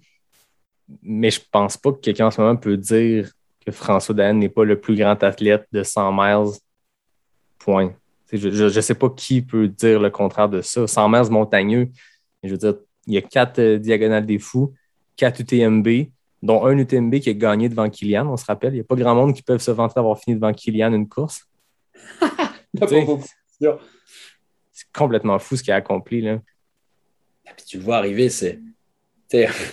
Comme disait Germain Granger, là, c'est la grande tige. là. Ouais. tu le vois arriver, c'est. Ah non, c'est impressionnant. hein. Puis tu sais, c'est un gosse super humble, hein, François Den. hein. Tu C'est pas quelqu'un qui va aller. euh, qui va aller euh, crier sur les toits, faire des posts réseaux sociaux tous les jours. euh. Je... Puis je pense que Kylian, oui, c'est c'est un des meilleurs de l'histoire, si ce n'est le meilleur de l'histoire, mais c'est genre plus dans le multidisciplinaire montagnard, on va dire, entre guillemets. Mais François, tu sais, c'est- incroyable, tu sais, de la Diag, la Hard Rock, l'UTMB. C'est genre les, les meilleures courses qu'il y a, tu sais. Ouais, mais c'est un gars de montagne. puis On se rappelle qu'il a fini deuxième à la Western State. L'année que Jim Wamsley a comme tout battu les records de parcours, mais tu prends le chrono de François, puis il aurait gagné la moitié des éditions de la Western State avec un chrono comme ça, tu sais. Sur un parcours qui l'avantage zéro. Ah, c'est avantage zéro, là, Weston, là, c'est un truc qui roule. là. Tu sais, même tout le monde avait même été, été étonné de le voir finir deuxième. Mm. Parce que euh, c'est un parcours roulant, puis euh, François Den n'est pas connu pour genre euh, dérouler, euh, même s'il a des jambes de 4 mètres, là, mais c'est pas, ça- c'est pas genre ce qu'il fait d'habitude. Mais non, il, il- il gagne ça, puis là, il a serré les dents vers la fin, tu le voyais commencer à cramper dans les descentes, etc. Mais non, c'est, phénoménal, surtout six semaines après la hard rock, Tout le monde serait démoli après ça. Puis lui, il était ça il y a deux semaines, le tour de, euh, il a fait le parcours du TMB en deux jours. Ah, C'est ça. C'est que la plupart des gens en préparation, comme Mathieu, vont le faire en quatre jours. Il y a des, il relais, tu fais 40, 50 km par jour. Lui, il se tape ça en deux jours, à quatre semaines et demie, quatre semaines après la hard rock. Après ça, il y avait des, des photos de lui, parce qu'il il- il est bien ami avec Jim Wamsley. Tu sais, Jim Wamsley qui, Ouais. qui l'a suivi pendant 100 km sur le TMB qui a explosé. C'était son pacer à la hard rock. Tu sais. Puis c'est des bons amis dans la vie, je pense. Puis je pense deux, trois jours avant la course, tu sais, François Den, il est vigneron, puis ses vins sont dans certains relais en haute montagne, il faut les monter pour que quand les gens font des longs treks et des longues randonnées, ils arrivent au relais, puis ah, cool, euh, il y a du vin. C'est du vin de François Den de- du Beaujolais. puis il était là avec ses caisses de bois, c'est comme une espèce de gros backpack, mais c'est une caisse de bois avec 20 bouteilles de vin. Puis lui et Jim Wamsley sont là à monter des cols de 3000 mètres d'altitude avec leur vin dans le dos trois jours avant le TMB. Bah, il a dû charger les caisses à Jim un peu plus, comme ça. Il... c'est peut-être ça. Voilà. Peut-être ça, c'est secret à, à François, en fait. Il a chargé Jim trois jours avant. et Puis, euh, Mm. Et Voilà. ouais, faire le tour de l'UTMB en deux jours. Et Matt, il l'a fait en quatre. Ouais. Après, peut-être que François, il avait que deux jours de air loose parce qu'il y a quand même trois enfants.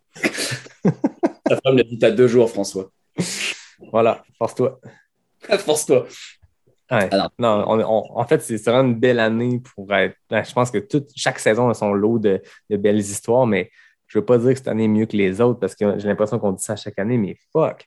Courtney UTMB, François qui gagne Hard Rock UTMB, Anton qui fait un retour, qui finit troisième à la Leadville. Je veux dire, c'est un, c'est un jasette de gay qui a accès UTMB, mais on peut faire un crush vers Leadville la semaine passée, mais Ah. le gars, il y a 15 ans de différence entre sa victoire en 2006 et là, une troisième place en 2021. Il y a comme 4 minutes, je pense, ou 5 minutes de différence entre ses chronos. Sept minutes entre ces deux chronos. Ça n'a aucun sens. hein. Ah non, pour vrai, de revoir ça, c'est quoi? Parce que tu le regardes, puis tu as limite l'impression que c'est un gros flashback. Tu te dis, tu commençais à suivre Anton il y a 5-6 ans, puis là, tu le vois, tu dis, OK, on a fait un, retour dans le passé. Mais non, c'est ça. Cette année, c'est vraiment une belle année de trail. Puis tu sais, limite, tout le monde a déjà hâte à l'UTMB l'année prochaine. Puis tu sais, de se voir, OK, est-ce qu'on aura genre, on sait jamais. Tu peut-être un Hinton qui va revenir à l'UTMB, tu auras peut-être un Kiki qui va revenir à l'UTMB. Euh, Kylian, il- on s'entend, il il y a trois UTMB. Il était le premier à remporter trois UTMB. François l'a rejoint en le battant en 2017. Xavier les a rejoints. Fait que là, François est rendu à 4. Et là, Kylian, il n'avait pas les points, puis il blaguait là-dessus quand il se faisait demander pourquoi tu ne fais pas l'UTMB. Ben, les dernières années, c'est vraiment concentré sur les plus marathons de montagne, tu sais, Golden Trail Series et tout. Donc, il n'y avait même pas les points pour pouvoir accéder à l'UTMB. Mais là, il a comme glissé secret- ben, subtilement sur Twitter qui faisait le, le 100K de l'Ultra Pyrénées en Espagne euh, en octobre. 100K en 6000 mètres de D+, ça va être un 5 points. Y a-t-il Hey, l'air d'un gars qui ramasse ses points pour l'UTMB? On ne sait pas. Là. Il est chatouillé, là, de se dire, Ouais. ah non, euh, François, non, tu peux pas me faire ça. C'est lui qui va vouloir lever le point de François à l'arrivée. Ouais.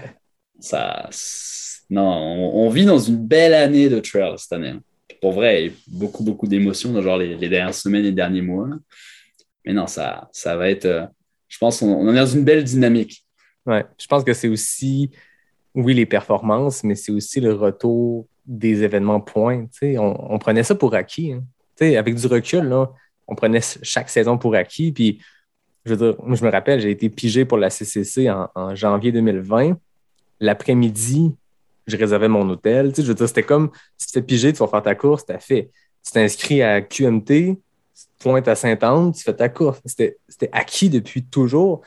Là, pendant un an, on a tout perdu. Puis moi, je l'ai rappelé souvent, on n'a pas à chialer. là. je veux dire, on avait juste perdu nos petits événements trail. C'était bien pire pour les gens qui travaillent dans la santé. C'était bien pire pour les organisateurs de courses qui, eux, c'est leur gagne-pain, contrairement à nous, que c'est juste un passe-temps. Mais c'est quand même ça, on a perdu un peu ça. Là, tu le retrouves, l'événement, tu tu l'as senti au QMT. Là, il, y avait, il y avait de quoi de beau qui se passait parce que c'était quasiment le premier événement trail, le QMT au Québec, où on revenait à un, semblant d'événement normal, sans, sans les contraintes. Fait je pense qu'il y a ça qui contribue à cette espèce d'engouement-là en ce moment. Ah non, la, trail, ça commence à prendre un engouement énorme. On s'entend, ça profite aussi du fait qu'il n'y a aucune course de route qui a lieu. Tous les événements majeurs de course de route sont annulés. Donc tout le monde un peu se tourne vers la trail. J'en parlais encore avec mon physio la semaine dernière. Il me disait, tu sais, mon temps du QMT d'il y a deux ans, hein, il dit, avec ce temps-là, je finissais 17e. Il fait maintenant, avec le temps de cette année, je finissais 80. tu sais. Parce que le monde de la route se dit Ah, c'est quand même le fun en sentier, on va y aller. Puis, sûr, dans les prochaines années, on va avoir un énorme élan du sentier. Puis, tout le monde le voit même dans l'industrie euh, de l'équipement sportif, chaussures de trail, euh, gear de trail, etc. Euh, Le monde, le monde capote. Puis, c'est un beau sport, c'est un, un sport de partage. Comme tu disais à QMT, de revoir les gens à la ligne d'arrivée, tout le monde autour d'une bière, euh, à jaser, tu sais, c'est une belle communauté. Je pense qu'on est, on est super chanceux au Québec d'avoir une communauté qui soit si euh, proche. Tu sais, euh, tout le monde se connaît dans la communauté de trail. Puis c'est Ah oui. ça peu qui, qui fait la force. Donc, euh, non, non. hein.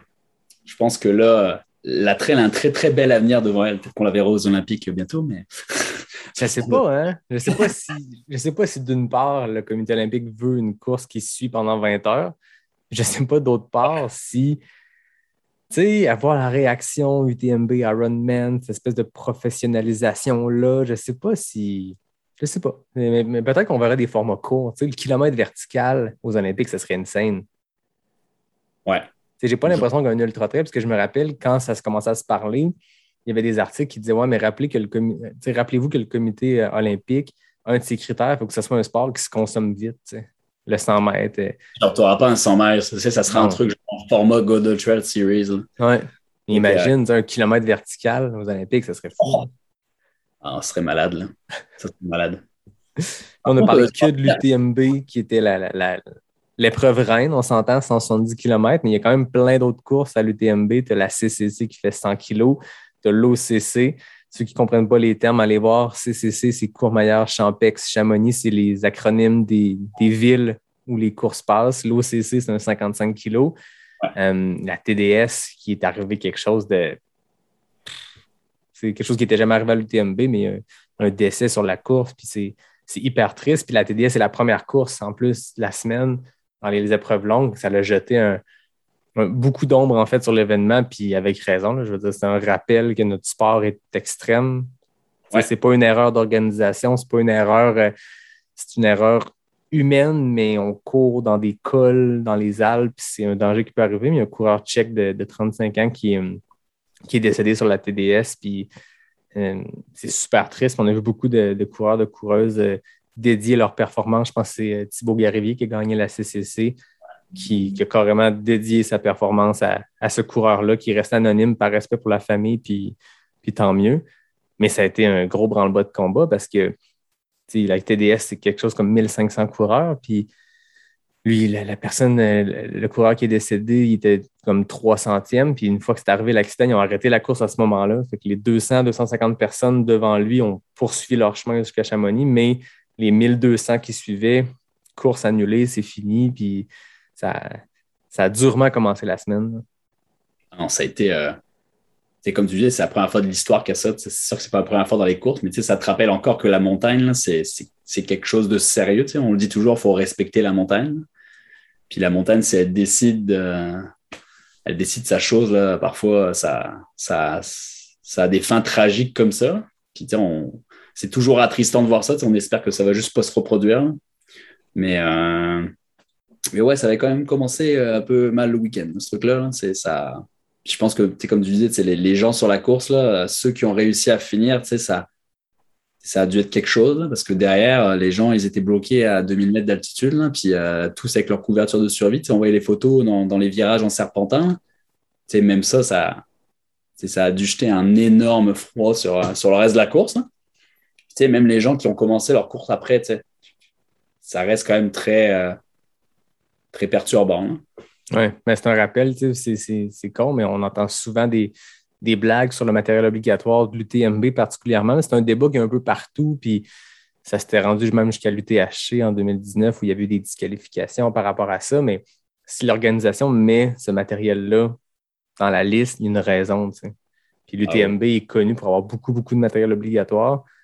Mais quand une histoire comme ça arrive, quand on entend parler qu'il faisait 28 degrés au départ de Chamonix de l'UTMB, puis qu'il y avait des cols où il faisait moins 10, c'est un rappel que le matériel obligatoire, c'est pas une suggestion, puis c'est pas aléatoire, puis c'est pas pour faire chier, puis c'est pas pour ajouter du poids à qui que ce soit. Ah, ils l'ont dit, ils ont sorti le kit de grand foie cette année. Ouais. Tu sais, ça te prouve que, tu sais, c'est sûr, hein, quand tu montes à 2005, 3000, c'est sûr que tu vas pogner du, euh, du moins 10. Il y, a, il y, a, deux ans, ils avaient pogné de la neige. Tu sais. Ça reste super impressionnant le contraste de température que tu peux avoir. Et tu encore une fois, si la, la montagne, elle décide, c'est merde Un peu plus fort que nous. c'est ça. Un peu plus fort. Sur la CCC, les deux Thibaut, hein, ça c'était quand même une belle histoire parce que sur le, sur le podium la CCC de Thibaut Garivier, qui a gagné en 10h23, qui est un des temps les plus rapides sur cette course-là. 100 km, 6100 mètres de D+, guys, c'est 10h23. Ouais, c'est n'importe quoi. Thibaut Baronian, qui est ambassadeur pour la clinique du coureur, un coureur français qui est habitué au format beaucoup plus court, plus de marathon de montagne, grosse troisième place. Puis je tiens à le mentionner parce qu'il y a Olivier Collin, un gars de notre communauté trail au Québec, qui a fini en 59e place. 59e quand on parle d'une course de plus de 1200, 1500 coureurs. 13h30, une très solide performance d'Olivier, donc euh, on le salue. Il y avait plusieurs Québécois, il n'y avait aucun Québécois finalement sur, euh, sur l'UTMB, mis à part Mathieu. Mais sur la CCC, quand je regardais les listes, il y était une dizaine de coureurs, donc euh, coureurs, coureuses. félicitations à tout le monde qui est allé faire cette course-là. Mais euh, Olivier, 59e, très impressionnant. Ah ouais, au bout d'un moment, il était juste devant Jared Hazen. Encore pour tout ça que les trailers américains, euh, ils prennent toujours un peu des, des petites rousses quand ils viennent à l'UTMB. Ben oui, parlons-en, les coureurs américains, puis coureurs, utilisons-le au masculin, parce que clairement, les coureurs féminines à l'UTMB, aucun problème. Je veux dire, Courtney et tellement d'autres ont performé. Rory Bosion l'a nommé tantôt. Mais les coureurs masculins, il y, a eu, il y a eu des coureurs masculins qui ont gagné les plus courtes distances. La CCC, Aiden Knox, Zach Miller l'ont gagné. Mais sur l'UTMB, c'est comme personne n'est capable. Tu les, performances, ce qui se rapproche de ça, c'est une deuxième place il y a comme 15 ans, mais Tim Tollefson, il avait fait une troisième place en 2016 puis en 2017. Puis C'est ce qui se rapproche le plus de la position de tête sur l'UTMB. Puis chaque année, il y a un contingent de coureurs américains qui se pointent là, qui sont favoris, qui ont les dossards avec les plus petits chiffres, qui ont les meilleurs cotes ITRA, puis qui se font donner une leçon. c'est la malédiction de l'américain, je pense. Pour vrai, ça fait tellement d'années. Moi, je, moi, je me rappelle toujours, un des films qui m'a donné envie de, de faire de la trail, c'était le film de Billy Yang là, sur l'UTMB, tu sais. Puis tu voyais déjà que les Américains, genre, ils avaient le couteau entre les dents. là. David Laney, là, il était genre, ouais, il y a un Américain qui va gagner. là. Puis on s'entend, là, c'était 2015. là. Tu sais, on est Mm. en 2021. Il n'y en a toujours pas un qui l'a fait. là. Ouais, c'était cool pense- ce film-là. Ceux qui veulent aller le voir, ça s'appelle euh, UTMB by, by Billy Yang. C'est l'équipe euh, l'équipe Nike, donc de Zach Miller, Tim Tollefson et David Laney. Ni un ni l'autre, ni l'autre. Non, ils sont avec Nike aujourd'hui, mais à l'époque, Nike avait investi beaucoup. Zach Miller et Tim Tollefson avaient fait euh, première, deuxième place à la CCC, je pense. David Laney, troisième sur le TMB.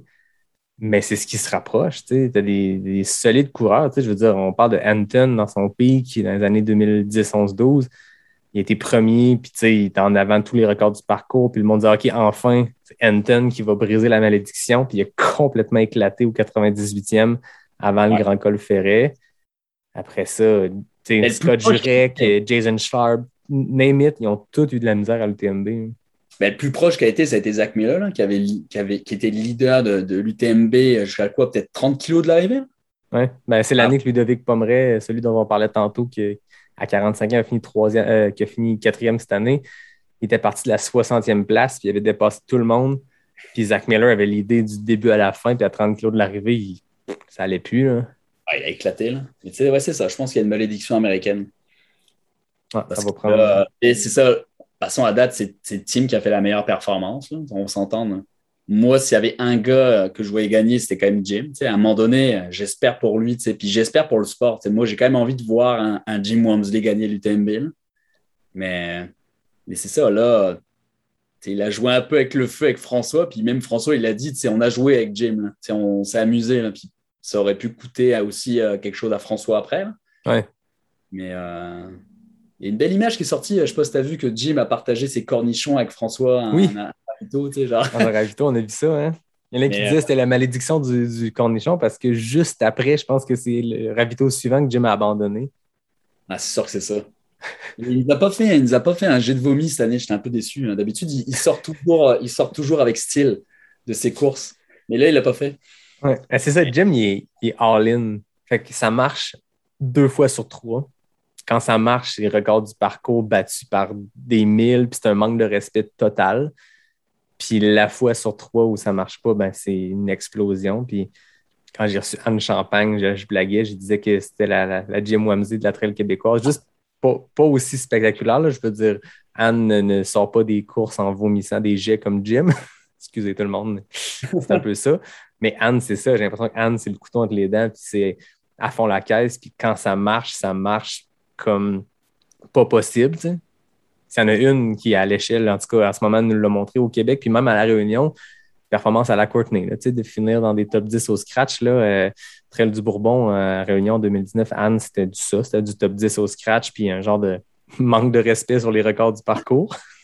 Mais c'est ça, Anne, j'ai l'impression que c'est une fille tellement intense qu'elle va all-in, puis ça marche la majorité du temps, mais la fois que ça marche pas, ça marche pas. Puis c'est une approche du sport qui est super impressionnante. Puis à l'opposé, tu as des Ludovic Pomeray puis Xavier Thévenard qui font leur petit bout de chemin, qui, qui, qui sont très heureux à à mi-parcours dans le top 40, puis qui descendent, qui descendent, puis en fin de parcours, gagnent le truc. Mais tu sais, tu as besoin de ces gens-là dans le sport. Tu sais, moi, j'aime voir un Jim Wamsley là, j'aime voir un Zach Miller qui est là, parce que ces gars-là, ils ont juste pas peur de le dire. tu sais. Moi, j'ai pas peur de dire, genre, je vais arriver puis je vais faire record de parcours. Oui, ça. S'il y va et qu'il pète, pas grave, tu sais. Il a fait le show. Zach Miller, c'est pareil, tu sais. Quand il part de la North Face, euh, 80 kilos, euh, full from the gun, puis qu'il gagne, c'est cool. Puis l'année d'après, il finit 15e, tu sais. Mais tu sais, c'est des trucs comme ça que tu as. C'est comme tu as besoin d'un Germain Grangier, tu as besoin d'un, Jim ou d'un Zach. Tu sais, c'est, il faut, comme on dit, comme dirait ma mère, il faut tout pour faire un monde. là. Puis Ouais. là, je trouve que dans la trail, on, on a quand même beaucoup, beaucoup de personnages qui font que ça te donne envie de regarder. tu sais. Puis je suis sûr qu'il y a beaucoup de monde qui regarde des cours juste pour voir Jim y aller. là. Ah Oui, mais il donne un fait- maudit bon show. Là. Quand, quand tu regardes à Western States, là, tu regardes ça, t'es genre, t'as, t'as, t'as la mâchoire qui est au sol. Tu dis, mais c'est incroyable la vitesse qu'il roule. Tu, sais. tu regardes le, son, pace, son pace moyen sur toute la course. Tu sais. Ça n'a juste aucun sens. Ah non, c'est ça. C'est- qui pète au centième, tu dis, bah, c'est la vie, là, tu sais, il l'a tenté. là. Mm. En mode téléspectateur, c'est ce qui est le fun d'avoir allé. tu sais, Je veux dire, euh, j'adore Xavier Thévenard, mais le les, les personnes parlent de, de l'UTMB 2018 comme étant d'une grande édition, puis c'est pas contre lui. Il y avait, une- il y avait un plateau d'élite pas possible, puis ils ont tout crashé, puis Xavier était solide, puis il a gagné, puis ça enlève rien à la victoire. Ce que je dis, je dis juste que ça fait pas un show. Quelqu'un qui se maintient dans le top 10, puis à la Mm. fin, fou, yo, ça fait, c'est tout à son honneur, puis c'est le secret de son succès, je pense, Xavier Thévenard. Mais comme tu dis, des UTMB, des Western Z, ils veulent des Zach Miller qui viennent s'ouvrir, qui donnent un bon show. Puis Eh quand oui. ça marche, ça fait tomber des records, puis c'est ça. Mais comme tu dis, ça, ben, comme ta mère dit, ça prend toutes sortes de monde pour faire un monde. Mais on n'a pas parlé de l'éléphant dans la pièce quand même. Tu viens, tu viens de dire son nom, mais sais, Xavier Thévenard. C'est pareil. là.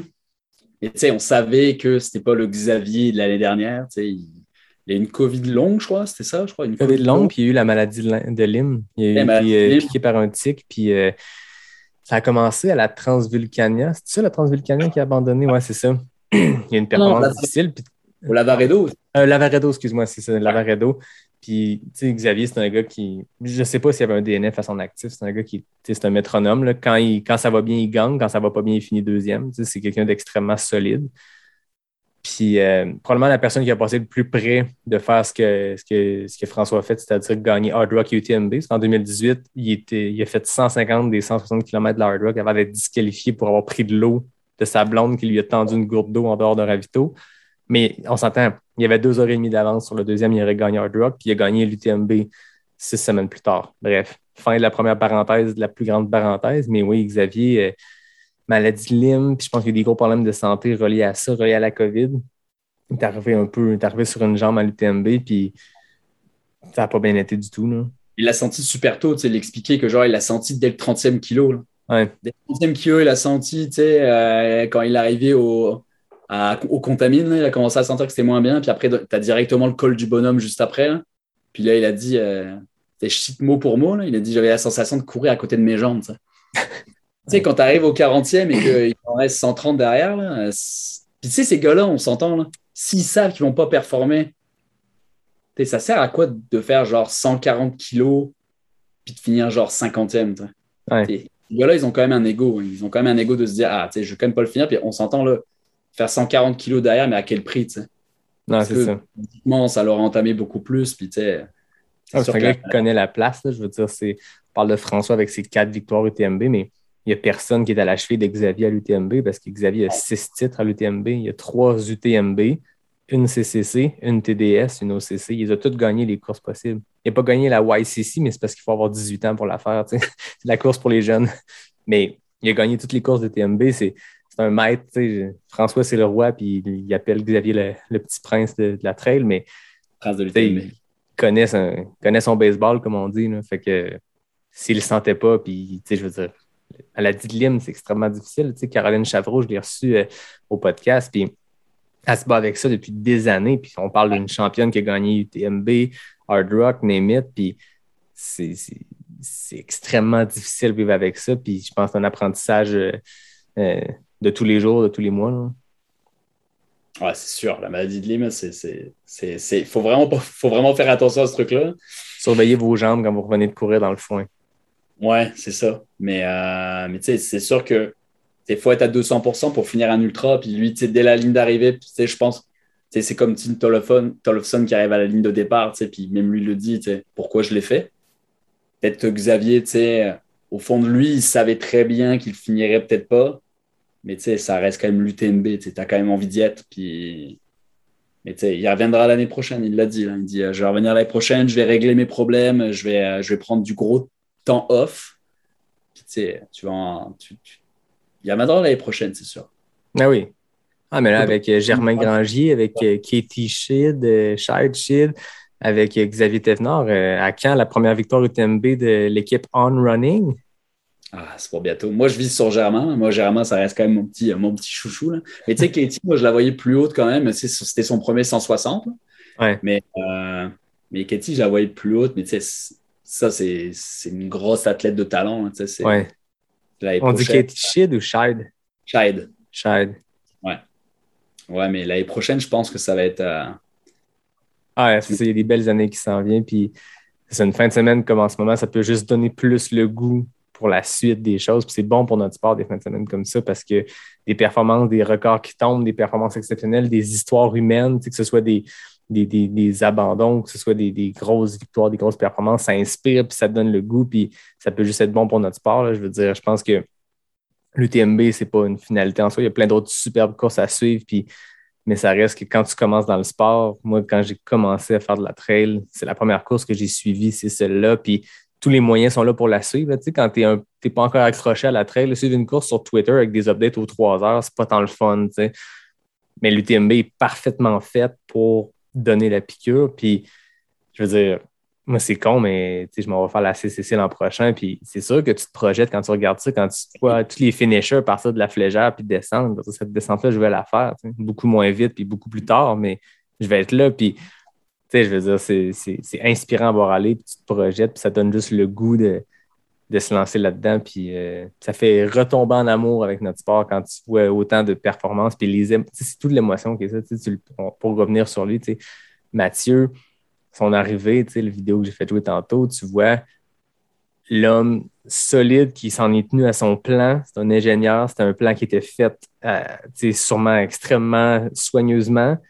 Puis là, tu traverses la ligne d'arrivée, puis tout ce qui est cartésien tombe. Puis là, c'est l'émotion, puis c'est comme la réalisation de, ce qu'il vient d'accomplir. Tu vois dans sa face, tu vois comme le changement complet de je suis en mission, il faut que je finisse à boum.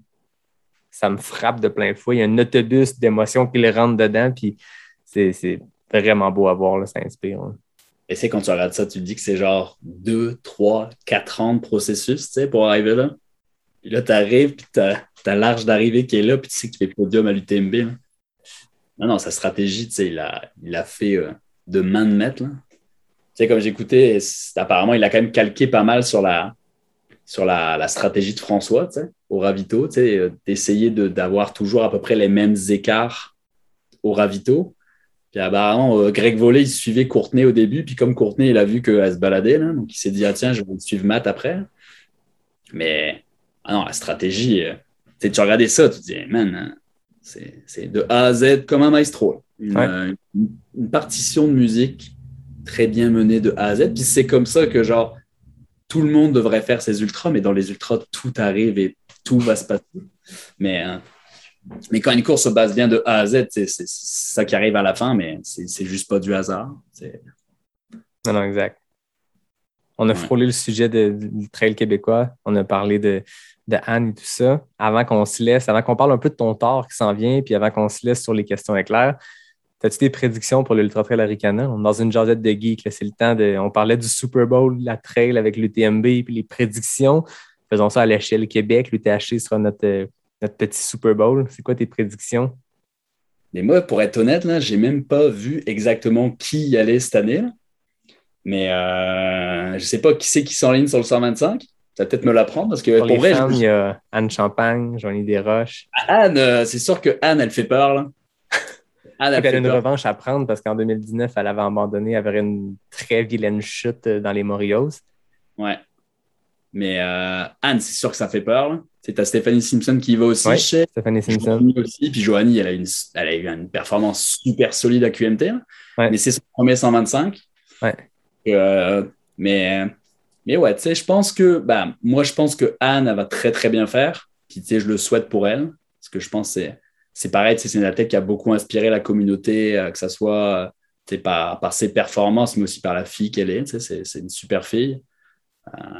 Mais Joanie, euh, ouais, Joanie, je mettrais une petite pièce sur Joanie quand même. Je pense qu'elle pourrait se surprendre. Je pense qu'elle pourrait se surprendre à faire une, une, belle, une belle performance. Après, je sais qu'il y, en a pas mal aussi qui vont faire le doublé, là, le doublé du 42. Ben, Ils ont sorti ce matin la liste de toutes les personnes qui allaient faire les doublés. Puis sur le 42-42, il y a chez les hommes de Mathieu Blanchard, pour ne pas le nommer une 72e fois aujourd'hui, qui paraît qu'il va faire ça relax. Marlène me dit Ah, il m'a dit qu'il allait faire ça relax. Ouais, je fais ça. veut dire que moi, je vais réussir à courir quelques kilomètres avec lui? Parce que moi, je vais faire le 42-42. Mais non, sérieusement, tu as Mathieu, tu as Jeff Cochon qui fait les 2,42. T'as. Sarah Bergeron-Larouche qui fait les 2,42. tu as Julien Lachance, quand même des grosses pointures qui se lancent sur ces deux 42-là. Puis il y a sûrement de la grosse compétition. Je n'ai pas vu la liste des départs, mais individuellement, sur ces deux 42-là, c'est toujours une belle compétition parce que c'est un format rapide, assez roulant, ce qui fait que tu en parlais tantôt des, des coureurs de route qui tranquillement transitionnent. On les voit là, en ce moment, des grosses performances sur les courses de trail récemment par des, des coureurs, des coureuses qui arrivent du monde de la route. Ça va être intéressant à suivre. Très Allez, intéressant. Tu sais, on s'entend là, le relax, relax de Matt, là, ça, ça va rester genre, on s'entend, ils vont tous mettre le pied sur la ligne de départ, là, ils vont tous se regarder, puis c'est. c'est- on, appelle ça un combat de saucisses. Ça se peut que ça, ça, aille, ça aille vraiment mal. En 2018, Mathieu a fait euh, l'UTMB, euh, puis deux semaines après, il s'alignait sur le 28 de l'Aricana avec Rob Crowar.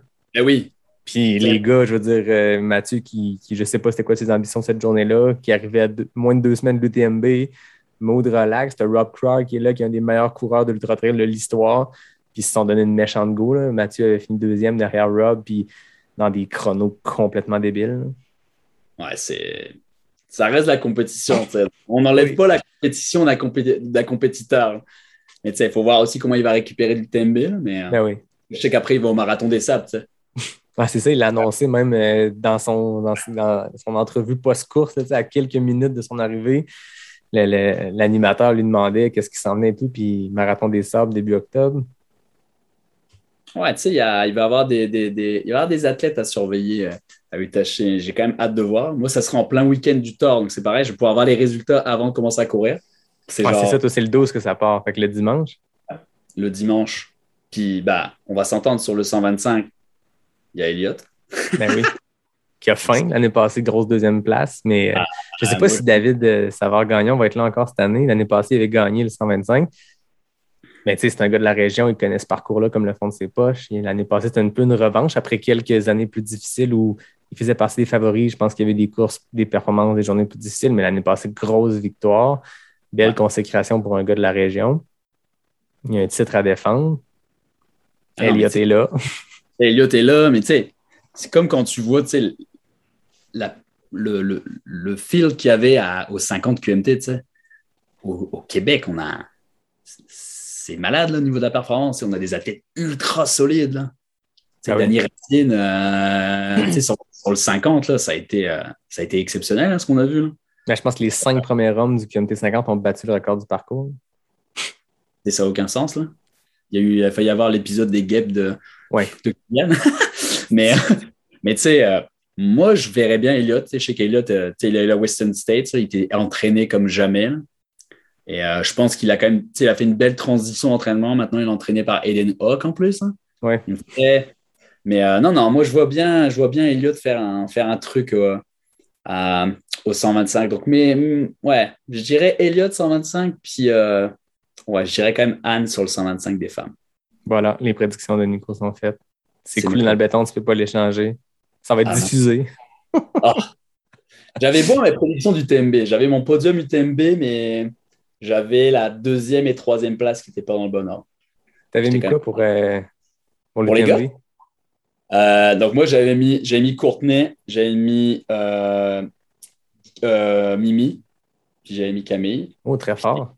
Les gars, j'avais mis François, j'avais mis Germain, et j'avais mis qui en 3 ah, Je me souviens plus en 3, mais Matt, j'avais mis top 5. Moi. Moi, je ne vais pas me vanter parce que, bon, je peux ne pas me vanter aussi parce que tantôt, je, me, je le disais, je me suis planté. J'ai mis Sabrina Stanley comme favorite devant Courtney. Sabrina n'a même pas pris le départ. Par contre, j'avais mis Camille Brouillard deuxième et j'avais mis François premier, Jim deuxième et Mathieu troisième. Oui. Je me rappelle, je me rappelle, je n'aimerais pas de nom, mais il y a des gens qui m'ont dit Ah, c'est c'est un, peu, c'est un peu bold, Mathieu troisième, mais tu sais, top 10, c'est ça. Puis il y a plusieurs personnes qui m'ont répondu ça, genre Hey, un- Ouais, OK, c'est cool, c'est cute. Mais, mais voilà, c'est ce qui est arrivé. C'était François, Jim, Germain. OK. Ouais, François, Jim, Germain, c'était mon top 3. Donc j'étais quand même pas mal, mais euh, euh, ouais. Mais ouais, ça va être intéressant à regarder, l'UTHC. On va regarder ça de loin, mais on va regarder ça. On va suivre. Ah, La rumeur veut que tu vas pouvoir bien suivre ça. Très bien. Ah ouais. Voilà. Changement de sujet. Tort des géants.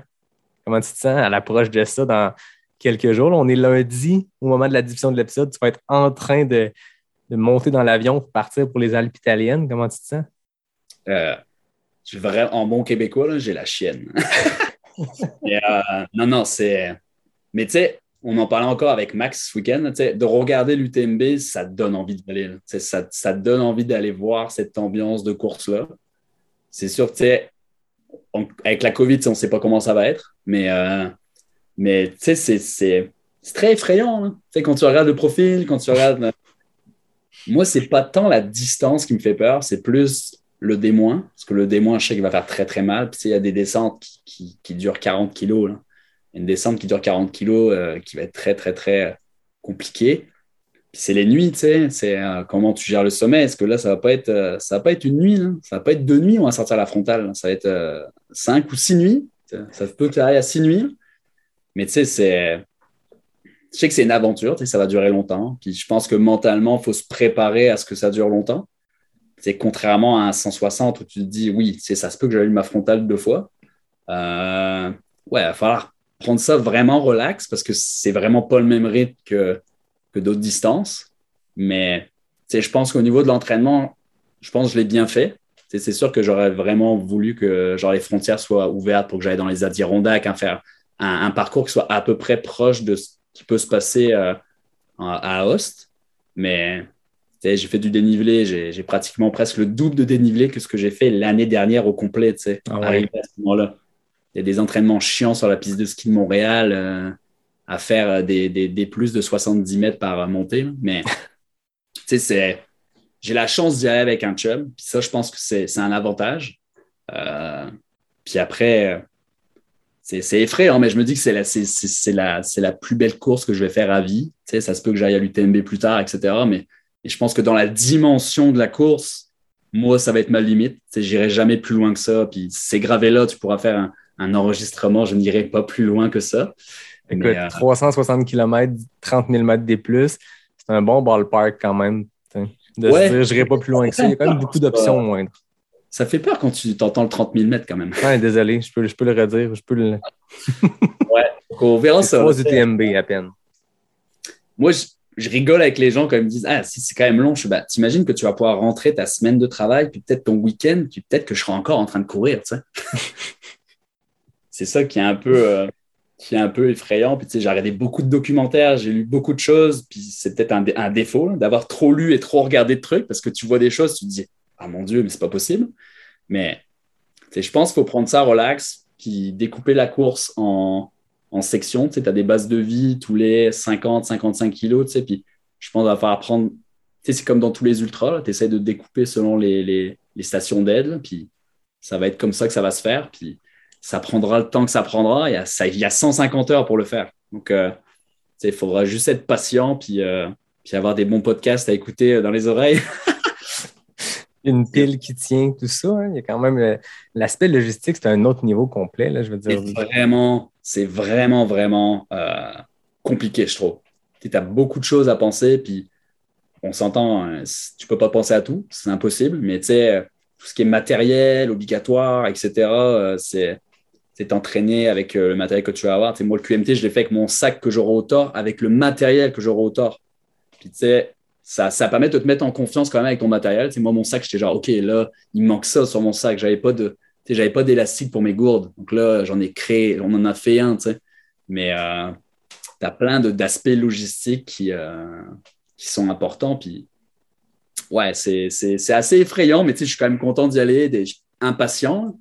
Mais c'est sûr que je sais que dès que je vais passer la ligne de départ, le stress va partir. Puis après ça, ça va être ouais, gérer les nuits, euh, gérer les journées. Puis comme on dit, toujours avancer en fait. À- Au moment où tu t'arrêtes, c'est là que tu as le plus grand risque de ne pas repartir. Donc de faire un pas à la fois, bah, tu te rapproches le plus de l'arrivée. Puis le tort des géants, tu peux le finir en marchant si tu veux. Il y en a plein qui font ça, hein, qui font le tort Ah oui. en marchant. Mais ouais, on verra ça. J'espère que je pourrai en... j'en parlerai après être revenu, puis en espérant avoir une médaille de finisher autour du cou.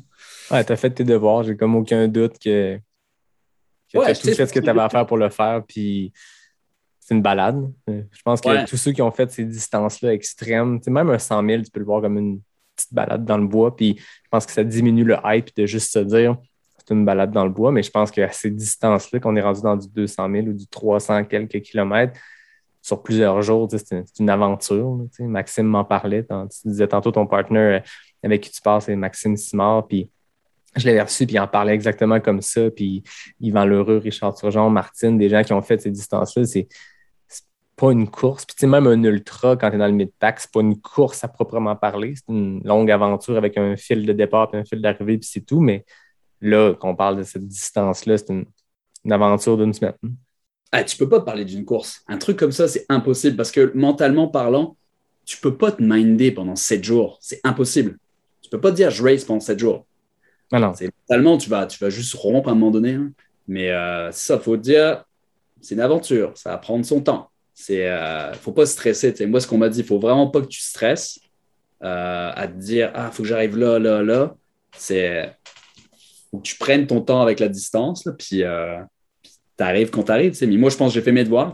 Et j'ai pas fonctionné en entraînement comme je fonctionnais avant. Bah, j'ai changé de job. Maintenant, je suis avec On. Donc, c'est une adaptation aussi. Et j'ai fait plus de chocs.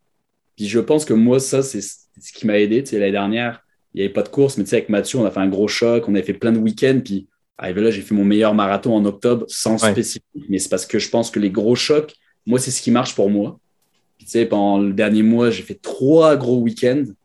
Puis, je pense que je suis prêt. Puis... Mais tu sais, comme on dit, on n'est jamais trop prêt pour ça.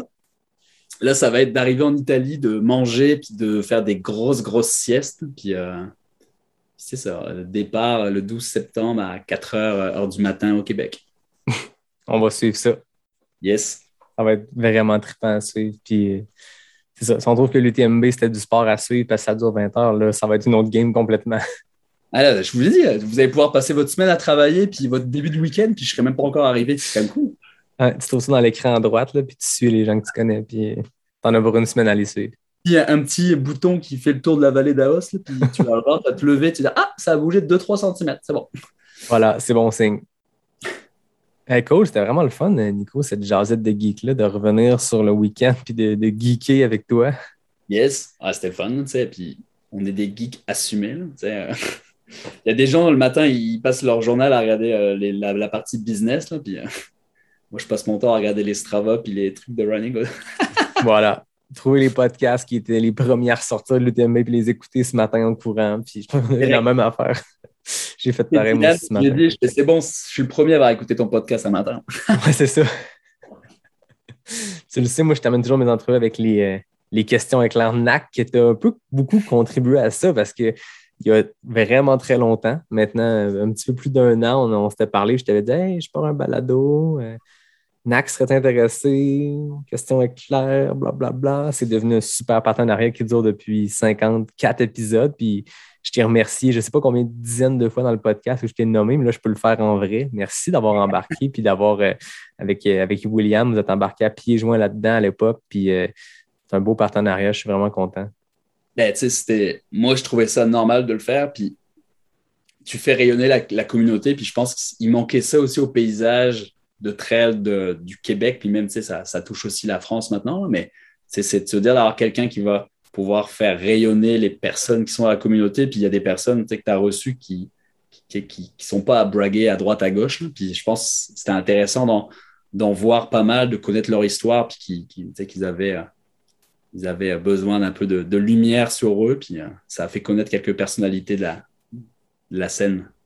Exact. Puis euh, ben, toujours beaucoup de plaisir à le faire, puis je suis bien chanceux d'avoir autant. Puis je pense que quand, je vois le sport qui grandit comme ça, je me trouve vraiment chanceux de voir qu'il y a autant de, gens potentiels qui peuvent venir au podcast. Puis tout le monde a une bonne histoire. Tu sais, en avant, dans le milieu, puis à la fin du pack, tout le monde a des bonnes aventures, des bonnes histoires. Puis c'est ce qui est le fun. Puis je pense qu'on a une belle communauté vivante. la trail grandit en popularité, puis le nombre de podcasts aussi amène cette belle diversité-là. Tu sais, combine Ultra Lala, puis, euh, puis tout trail, puis le nombre d'heures de contenu créé juste à jaser de trail avec pas sorti du bois, ces autres podcasts-là. Puis il y en a plein d'autres qui tranquillement pop. Je voyais Jeff Dussault qui a parti un truc, euh, puis c'est vraiment le fun, c'est juste trippant. Puis je pense qu'une communauté vivante, ça va avec le le contenu qui est créé autour de ça aussi, puis les, médias, tu sais. d'avoir des distances plus qui sont un média très officiel, d'avoir des podcasts qui boivent de la bière en jazz entre trail. Tout ça ensemble, ça contribue à, à la communauté. Yes.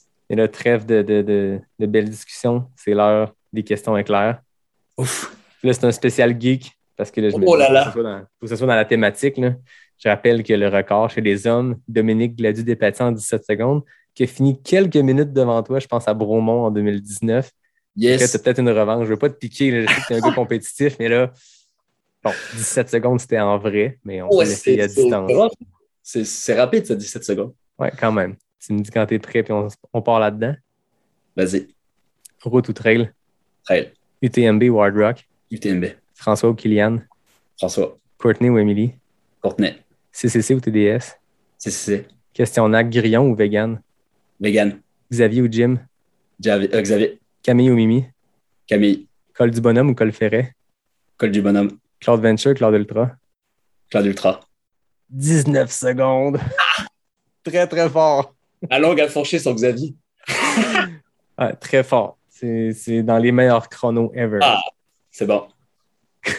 Ben, merci beaucoup, euh, Nico. Quelle Ben, belle merci. discussion à geeker. Puis, je l'espère, sera une tradition une fois de temps en temps. On rappelle Nico, puis on jase de, de, de trail, de geekage, de. Je sais pas, geekage, ça se dit-tu? On va geeker ensemble. Ouais, on va geeker.